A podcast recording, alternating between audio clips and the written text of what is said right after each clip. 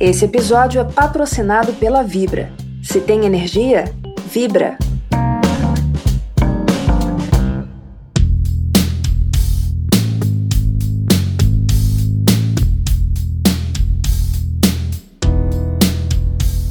A idade da pedra não terminou por falta de pedras, e a idade do petróleo vai terminar antes do fim do petróleo. Essa frase, cuja autoria é atribuída a um antigo ministro do petróleo da Arábia Saudita, segue sendo repetida no mundo afora, enquanto as empresas voltadas para o mercado de petróleo se identificam cada vez mais como grupos de energia e diversificam seus investimentos para muito além do ouro negro. É o caso da Vibra Energia, cuja mudança de objetivo estratégico se refletiu inclusive em um novo nome. Conhecida como BR Distribuidora no mercado, a Vibra agora está deixando aos poucos de ser uma empresa puramente de distribuição de combustíveis. Está investindo em novas tecnologias, como os combustíveis renováveis, eletromobilidade e até mesmo energia elétrica.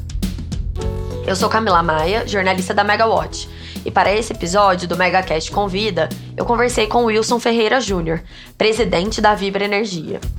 Em pouco mais de um ano de gestão à frente da Vibra, ele já alcançou mudanças significativas, com o objetivo de posicionar a companhia como fornecedora de soluções energéticas aos seus clientes, da molécula ao megawatt. Espero que vocês aproveitem o episódio.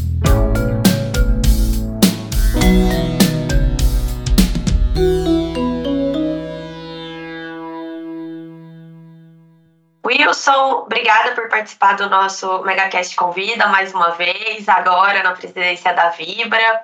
É, eu sei que você dispensa apresentações, mas antes de tudo eu queria pedir para você se apresentar para os nossos ouvintes. Prazer primeiro estar com você aqui, Camila, no podcast novo. Bom, eu sou o Wilson Ferreira Júnior, hoje dirijo aqui a Fibra Energia, né? que é a antiga BR Distribuidora. Sou um profissional de olha, mais de 40 anos no setor elétrico tive uma carreira de 18 anos de acesso, terminei como presidente elétrico, fui responsável pela privatização.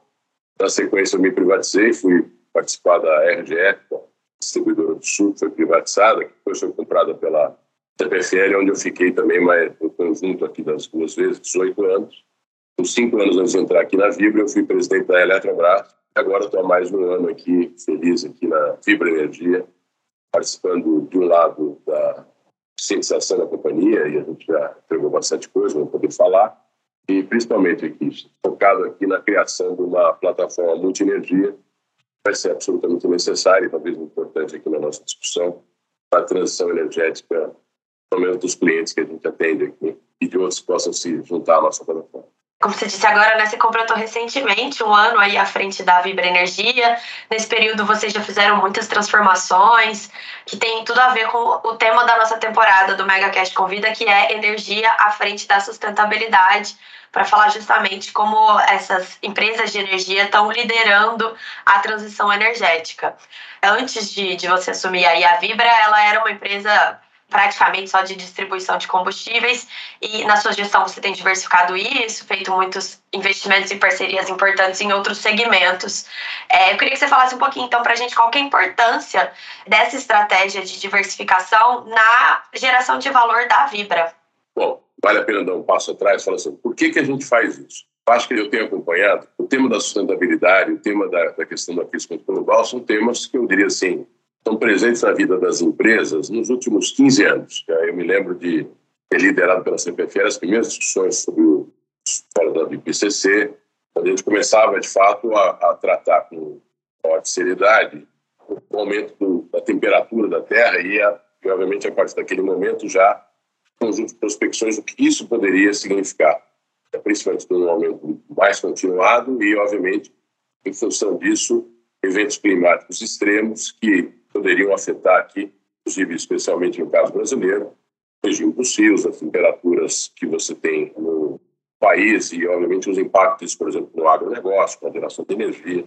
Então, eu acho que, ao longo desse período, eu acho que os estudos foram se aperfeiçoando, acho que a consciência dos países, aí as COPs são muito importantes, da academia, adesão das empresas, vários movimentos, ele, ele só se intensificou eu acho que nós já vivemos aqui o que mais recentemente não é nem o aquecimento global, são as emergências climáticas mesmo, a gente tem percebido esses efeitos.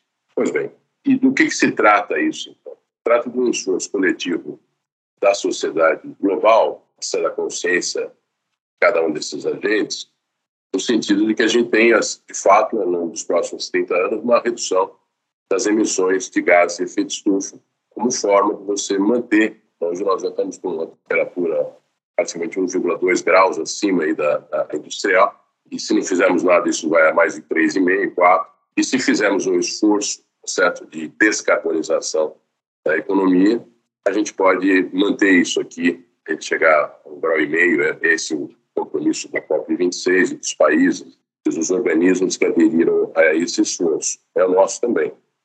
Pois bem, a Vibra é o maior distribuidor combustíveis do Brasil. Por exemplo, é, é uma companhia que dá 1,1 a volta na Terra com caminhões toda hora, 165 dias por ano, 24 horas por dia. Então, é óbvio que ela tem um consumo também de combustível para poder fazer chegar o combustível. Né? Eu sempre falo, as pessoas não reconhecem a importância de uma distribuidora. O Brasil tem 13 refinarias, né? se não houvesse distribuidoras, se não houvesse os postos de gasolina, você só poderia abastecer seus veículos ou suas fábricas em 13 lugares no Brasil. Você tem 40 mil lugares para abastecer seus veículos hoje no Brasil, 40 mil esquinas, 8.200 delas pertencem à Vibra Energia, são da rede Vibra Energia, são postos franqueados com a nossa bandeira BR Petrobras. Nós consideramos os melhores produtos, gasolina, etanol, diesel da gente, tem origem comprovada, são fruto de tecnologias é, sofisticadas, os melhores combustíveis distribuídos. E, mas, como eu falei, para chegar a esses postos, precisa de uma logística. E nós tivemos um esforço bastante grande ao longo dos dois anos, que gerou assim, a produção de tecnologias e, e a coisa do. A gente vai olhar, sob o ponto de vista da, da descarbonização, vai precisar de tecnologia.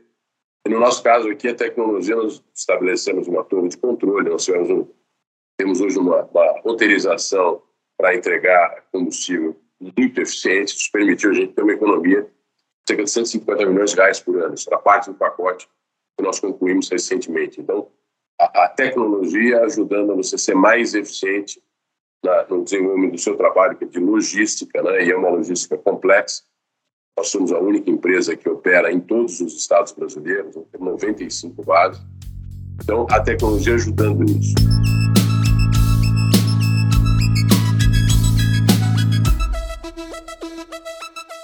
A nossa matriz energética mais limpa é, contribui com essa descarbonização? O desafio dos países todos, né, vou só fazer esse parênteses, é no sentido de 70% das emissões de gases de efeito estufa no mundo são na geração de energia elétrica. No caso brasileiro, isso é na casa de 6%. Porque nós temos uma matriz muito mais limpa, uma das mais limpas do mundo, que qualquer país. Então, esse não é o nosso desafio. Até a gente tem 60% da nossa, da nossa matriz é hidrelétrica, para geração de energia elétrica. Nós temos mais solar, eólica e biomassa, somando aí no total, praticamente 85% da matriz é renovável. Né? Então, o, o, desafio do Brasil não é nessa área, embora ele vai contribuir também. Eu falava sobre a questão da Eletrobras, você vai ter uma substituição daquelas termoelétricas a óleo combustível e óleo diesel que foram construídas na época do racionamento agora por geração a gás, então nós teremos aí uma melhora. Das... Do outro lado, né, o mundo inteiro tem algo na casa de 14% para as emissões são relativas a transporte. Então, modo os carros, etc., que emitem gases de efeito. O caso brasileiro ele é cerca de 20% menor proporcionalmente, e nós já temos o uso do biocombustível, que seja o diesel misturado com biodiesel, seja a nossa gasolina, que tem 27% de etanol anível, seja o próprio fato de que a frota brasileira, mais de 70% dela é flex e usa, pode usar etanol. Então, nós temos nesses dois temas, eu diria assim, nós somos muito reconhecidos no mundo, porque não somos uma potência ambiental somos uma potência ambiental porque geramos energia elétrica com os menores, a menor é, emissão de, de gás de efeito estufa por quilowatt-hora produzido, e no caso específico dos veículos, da frota rodoviária, é, nós somos aquele país que possivelmente é o que tem a menor emissão de de efeito estufa por quilômetro rodado. E que pese isso, há uma consciência ambiental global, e a nossa também existe. Né? Como é que o mundo vai poder se descarbonizar? Ele vai ter que substituir combustíveis mais poluentes por combustíveis menos poluentes, eu diria assim, é o caso de substituição do carvão, do óleo combustível, do óleo diesel, por exemplo, para geração de energia elétrica.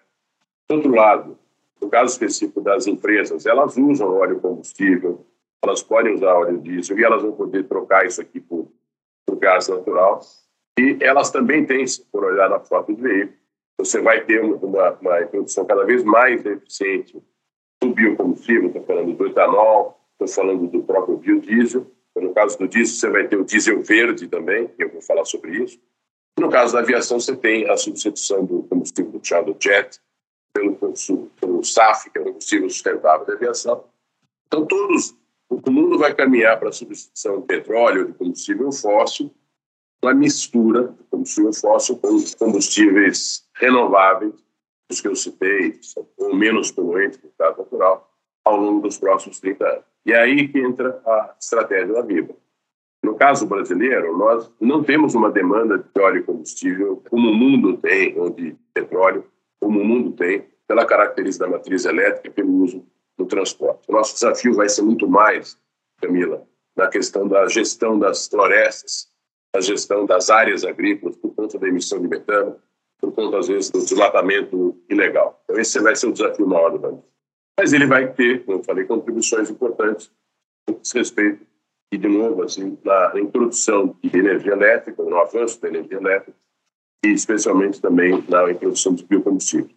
E é isso que a Vibra está fazendo. Então, o que, que nós fizemos? Nós sabemos que o negócio de combustível continua crescendo, porque o Brasil tem uma perspectiva de crescimento, é diferente dos outros países do mundo, que vão ter uma redução de consumo de combustível, que vão fazer substituições. Tem, os países têm que substituir carvão por energia elétrica renovável, ou eólica, solar. O Brasil já fez isso. Então, os países vão diminuir as suas emissões, porque vão colocar fontes elétricas mais eficientes, coisa que nós já fizemos. Os países vão introduzir matrizes de consumo de combustível mais eficientes, coisa que a gente já tem. É até difícil, Mas... né, pra gente, porque como a gente já parte de uma base de, um, de uma emissão menor, fica até mais difícil para achar onde reduzir mais, né? Mas a gente já fez coisa e vai fazer mais. O mundo demora um pouco para fazer isso, porque a energia renovável, o biocombustível, ele é mais caro do que o equivalente aqui, petróleo. Isso gera um custo maior para a sociedade. No nosso caso, nós já fizemos isso na largada, então, quer dizer, talvez o custo nosso tenha sido mais alto, a hidrelétrica era muito cara, né? mas hoje você vê a vantagem de ter feito. Você fez. Né? A mesma coisa, temos aqui o etanol desde o final da década de 70, né? fazendo parte da nossa frota de veículos. Hoje, você vai olhar, por exemplo, um carro elétrico, que é uma das coisas que você pode me perguntar, né? os europeus usam para se deslocar, os carros, se você for para a Europa, você vai ver, uma parte dos carros de passeio usam a diesel, o mesmo a gasolina, né? A matriz elétrica na, na Europa é uma matriz cuja geração tem carvão, cuja geração tem gás natural. Então, você tem combustíveis que, que emitem gás de efeito estufa. Então, se você for olhar um veículo, veículo elétrico nessa matriz, que ainda é poluente, ele é menos eficiente por quilômetro rodado, por exemplo, um veículo a etanol no Brasil, dada a característica da matriz elétrica brasileira. Então, é, essas são algumas das vantagens. Nós, nós podemos continuar aqui na nossa. Acredito que vai acontecer no caso brasileiro, é o que a gente espera. O, na verdade, se quando você for olhar os combustíveis, no caso de combustíveis para é, deslocamento, para transporte de veículos no Brasil, o que você vai ver é um crescimento do etanol. Eu falei, os biocombustíveis, no caso brasileiro, significam 20% hoje nos nossos combustíveis e vão significar até 2028 quase 30%. E quem cresce mais isso aqui é o etanol. Então, a nossa frota vai ficar cada vez mais flex, cada vez mais o etanol, que vai se transformando num combustível cada vez mais eficiente, vai ocupando esse lugar e ele tem um nível de emissão por quilômetro rodado menor do que os demais. Por isso que a Vibra criou aqui uma plataforma junto com a Copersucar de etanol. Gente acredita realmente que esse combustível vai ser um combustível vencedor, é um biocombustível, emite menos, e o Brasil, mais uma vez, vai ser protagonista. Eu tenho convicção de que a gente vai ser o país que roda quilômetros com menos emissão do que qualquer outro, tal como a gente já faz energia elétrica. A mesma coisa você vai ter quando você pensar, por exemplo, no diesel verde. Nós já temos aqui o nosso diesel que transporta os nossos veículos, né? um nível de 10% hoje de biodiesel. Isso daqui, o programa prevê que ele vai, ter um aumento da mistura para até 15%. Então, você já vai ter um diesel que é menos poluente. Ele já é hoje, por conta dos 10%, só pode ser ainda mais. E no, o que nós estamos fazendo aqui é uma parceria com a BBF, né, que é a Brasil Biofuels, é ligado ao tema que você está falando. Existem áreas degradadas na Amazônia, elas são todas elas mapeadas. Então, a, BBF vai estar tá desenvolvendo aqui uma fábrica para a produção de diesel verde e de combustível sustentável na aviação, através da plantação de palma em áreas degradadas da Amazônia, particularmente em Roraima.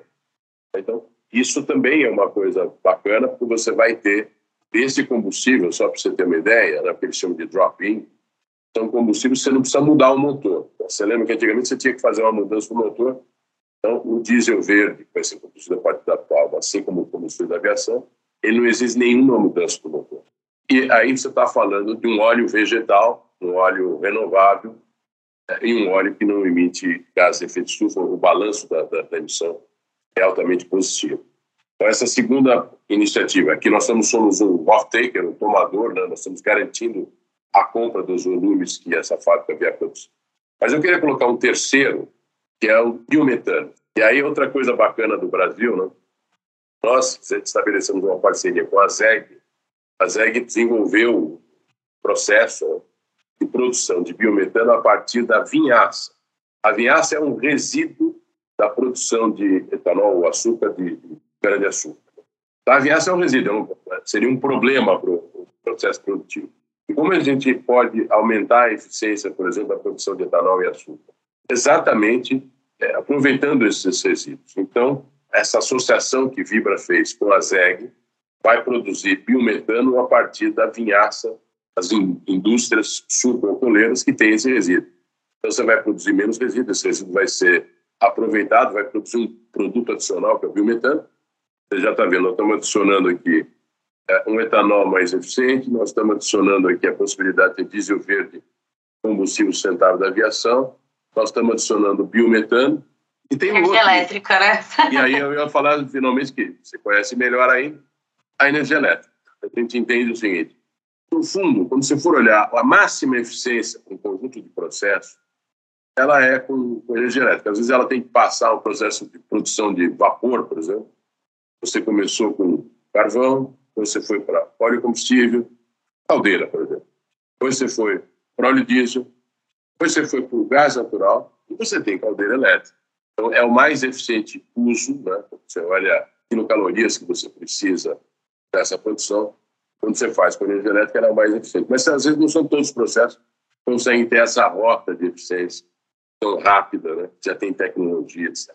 Eu sempre falo da importância da tecnologia e inovação para que a gente tenha exatamente a, a, redução das emissões. Mas na, na casa de energia elétrica, o caso brasileiro, hoje 30% do, dos volumes de energia transacionados no mercado já são o chamado mercado livre. Significa que tem um potencial de 70%. Eu gosto de olhar as duas operações aqui. Primeiro, se for olhar os regulamentos do setor elétrico, né, a possibilidade que até 2025 você está reduzindo nível de requisitos de demanda dos consumidores para poderem migrar para esse mercado. A gente acredita que 2025, praticamente 50% da energia que vai ser transacionada entre produtores e os consumidores vai ser feita já nesse ambiente de mercado livre. Hoje é 30%. É um crescimento importante. E aí nós, obviamente, nos fizemos, estabelecemos essa joint venture com a Comer de olho nessa opção. E quais são as opções? Principalmente pela forma como a Comerc vai crescer. A Comerc vai crescer a partir do investimento, investimento grande, da geração de energia renovável, solar e eólica. São duas fontes onde o Brasil é muito competitivo. É, quando a gente olha as nossas eólicas, elas trabalham com fator de capacidade, que é a relação entre potência instalada e potência gerada, na ordem de 50%. É muito alto. Quando você vai para a Europa, esse número está abaixo de 40%, quando você vai para os Estados Unidos também. Então, a nossa é mais eficiente que as outras em, em non-shore, né, no continente já está vendo agora, inclusive, ações para offshore. Mas isso tudo gera créditos de carbono para o Brasil. Você está fazendo uma energia mais eficiente do que as demais, Isso é muito positivo. Na solar também, né? quando você pega um nível de insolação em algumas áreas brasileiras, aliás, o Brasil inteiro, né? Os menores níveis de insolação nossos são maiores do que os níveis altos da Europa, por exemplo. Então, nós temos uma vantagem competitiva também na questão da energia solar, para além daquilo que a gente já tinha com a energia hidrelétrica. Então, essa plataforma está sendo criada pela Comerco, ela é uma plataforma que vai oferecer para grandes consumidores a possibilidade de ter de entrar na autoprodução centralizada ou vai entrar como cliente no mercado livre atendido por essas plataformas, essas grandes usinas que nós estamos construindo. Então, praticamente 2 mil megawatts que estão em construção ao longo dos próximos três anos. Então, ela já vai ser, aqui até 2024, uma das maiores geradoras de energia renovável solar e eólica brasileira. E essa, essa energia renovável certificada interessa esses consumidores. Eu gosto de usar o exemplo, Camila. Nós temos 8 mil clientes corporativos na Vibra. Só 20% deles estão no mercado livre hoje, 80% não estão. Eles vão precisar dessa opção, tá certo? E, obviamente, a, a Comec vai estar lá para auxiliá-los. Eu gosto da Comec, não é só para a possibilidade de vender essa energia renovável, mas ela é uma empresa que também tem, dentre as suas subsidiárias, aquelas que fazem monitoramento do consumo, todo o processo produtivo, são capazes, então, de indicar melhores opções de eficiência energética, que não é só a energia elétrica, né? você pode ter um equipamento elétrico mais eficiente do que outro, a tecnologia está avançando, a possibilidade de eficiência energética é fundamental para o mundo, entendeu? Que se você puder consumir até menos energia elétrica, dado que uma parte dela ainda tem, tem é gerada com combustível poluente, você está diminuindo o consumo de petróleo que polui. Então, essa vantagem própria da tecnologia. E a Comerc faz isso. Faz isso não só para a elétrica, faz isso também para o consumo de gás, gás natural, ela faz esse monitoramento, ela oferece essas soluções mais eficientes para o consumidor, do lado dos consumidores de grande porte. Lembrar que, do outro lado, você tem 70 milhões de consumidores, consumidores de baixa tensão, que podem fazer parte de um condomínio solar, a área de concessão de cada uma das distribuidoras. E a Comerc também está fazendo investimentos nessa área. Ela tem uma plataforma digital chamada Mori, que oferece digitalmente. Não é uma coisa que a gente já vê a importância, por exemplo, do relacionamento. Eu sempre falo assim: o principal ativo que a fibra tem, além da nossa capacidade de originar combustível e entregar em qualquer lugar do Brasil, são os nossos clientes que, consomem. Então, são, são 8.200 postos, são 30 milhões de pessoas que passam nesse posto todo mês. E são 18 mil consumidores, grandes consumidores corporativos. Então, evidentemente, quando você olha a relação de confiança que 30 milhões de consumidores têm conosco, por exemplo, se você for oferecer, eles, eles são nossos clientes pela qualidade das nossas revendas, pelos nossos produtos, etc. Mas eles têm uma identidade com o nome IBRA, com o nome BR Petrobras, no caso também, dos postos. E isso faz com que por exemplo, uma decisão de participar, por exemplo, de um condomínio, de um condomínio solar, possa ser feita num revendedor nosso ou numa loja de conveniência nossa. E isso tem um espaço, a gente imagina aqui, de, de uma migração. Desses 70 milhões de consumidores, a gente acredita que até o final da década, uns 3 milhões deles já vão estar participando disso, que é uma vantagem. Eles, são, eles vão ser atendidos por energia renovável de novo você não tem um desconto de conta, porque o Brasil tem essa vantagem. A energia renovável, no caso brasileiro, é mais barata do que a energia média. O Brasil se envolveu muito nessa área. Então, você tem é, essa segunda vantagem que a nossa empresa, Comerco, vai estar disponibilizando. Isso faz parte, essa oferta dessa energia elétrica renovável para grandes clientes, para consumidores pequenos, ela faz parte dessa plataforma multienergia que a companhia está colocando. Passou de vender só o combustível para o seu cliente, agora você oferece uma solução completa, né? É isso mesmo. A ideia é que você tenha, de um lado, o aperfeiçoamento sempre dos combustíveis líquidos de origem petróleo que a gente tem, obviamente, adicionar eles, que esses combustíveis são muito importantes para o crescimento do Brasil. O Brasil ainda está se desenvolvendo, então ele precisa disso. E a gente já faz de forma eficiente e que a gente coloque acima disso, né, nessa plataforma, todos os combustíveis líquidos renováveis, incluindo energia elétrica. Eu falo que é da molécula ao elétron. Se precisar, renovável você vai ter na plataforma Fibra Energia.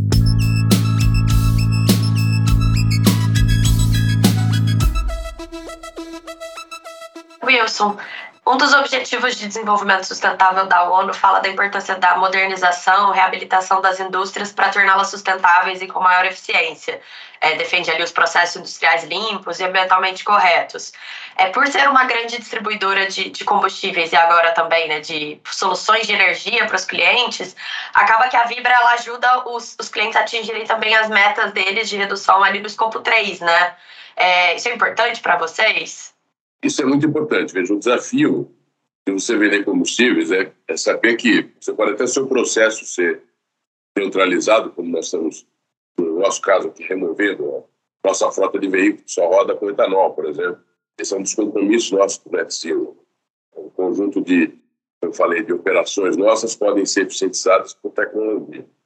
Mas isso vai garantir o escopo 1 e 2 do, do, do meu produto. E aí eu estou encaminhando esse produto ao que tá, ele rodou com o carro, ele está emitindo, ele virou a, a turbina na fábrica, ele está emitindo no avião, etc.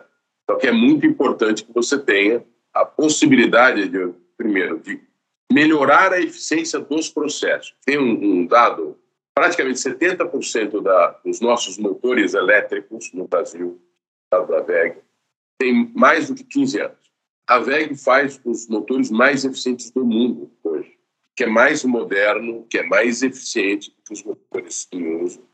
Isso ela faz através desse esquema de monitoramento de consumo que a gente tem nas nossas empresas e ela propõe a você a troca desse motor por um motor mais novo, mais eficiente, é que vai consumir menos energia elétrica, vai fazer isso melhor do que o motor anterior. E esta eficiência, como eu falei, quando você olha o todo, aquela energia elétrica que entrou lá, usou de, sei lá, 2 kWh ao invés de 3. Ele já economizou um, esse um poderia estar sendo produzido a parte dele com, com combustível fóssil.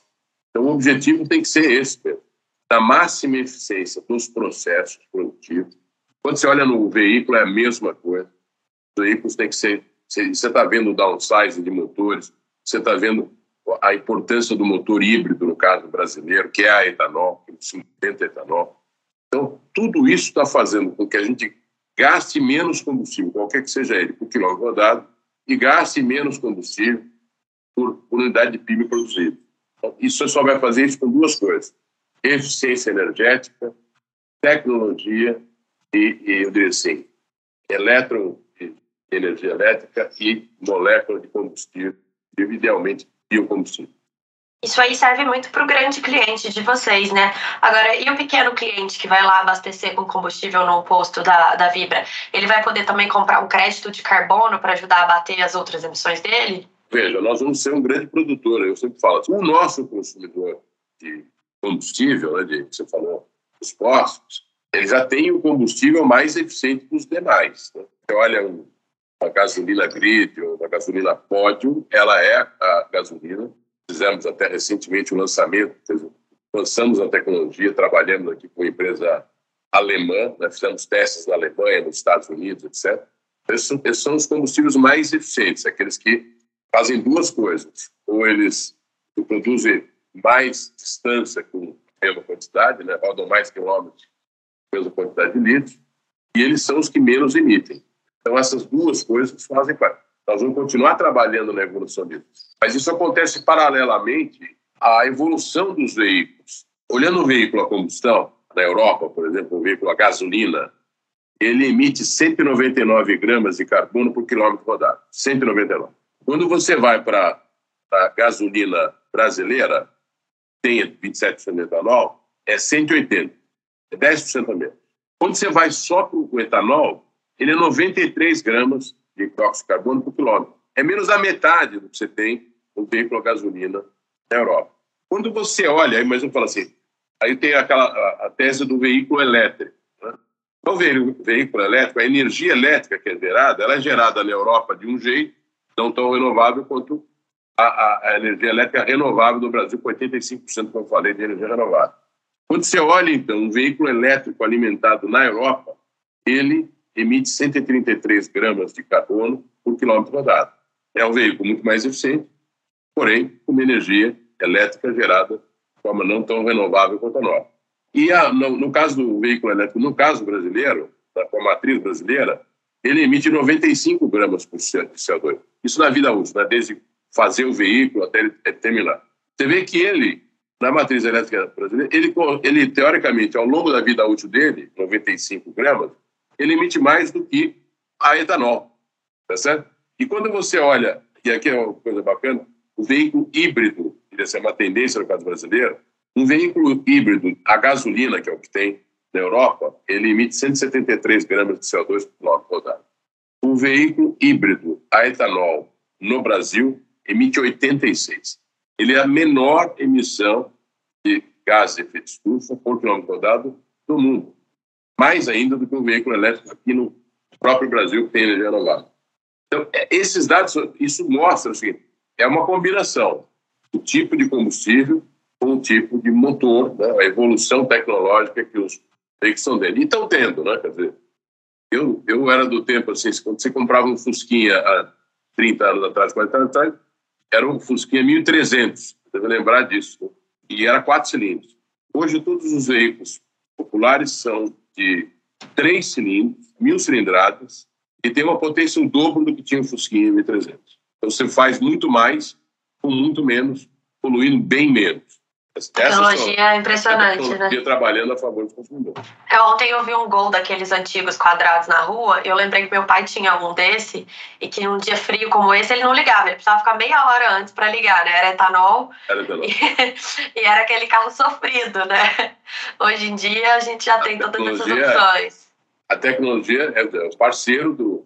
Esse processo inteiro ele tem consciência das pessoas, é a da consciência coletiva, que envolve países, a academia, as empresas, enfim, são, são todos os agentes econômicos, pessoas. Então, essa consciência. A questão da tecnologia, que é para que a gente tenha processos, é, equipamentos cada vez mais eficientes, e, obviamente, a disponibilização dessa energia renovável, que é o Brasil, de novo, é um, é um super exemplo. Um dos primeiros a usar o biodiesel, eu diria assim, o etanol nosso tem mais de 40 anos, são indústrias que a nossa energia elétrica avançou bastante do ponto de vista dessa questão renovável. Então, nós somos ótimos exemplos. Né? Biometano que a gente está criando, de piaça, é uma combinação assim, acaba gerando uma sinergia muito forte. Por isso que eu digo assim, nós vamos ser um símbolo desse momento, desse desafio global, que é o desafio da descarbonização. Então, que bom que a gente tem empresas assim como a Vibra para liderar esse tipo de movimento.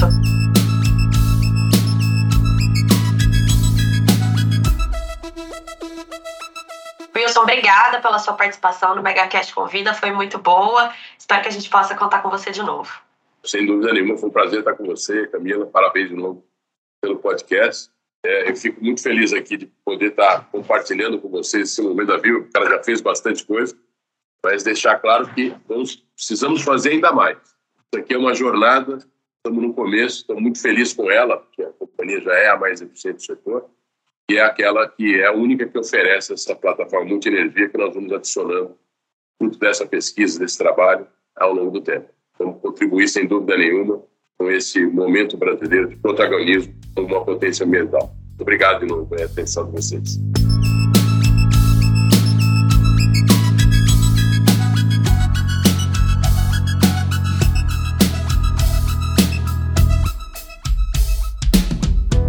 E esse foi o nosso episódio do MegaCast Convida dessa semana. Até a próxima, pessoal!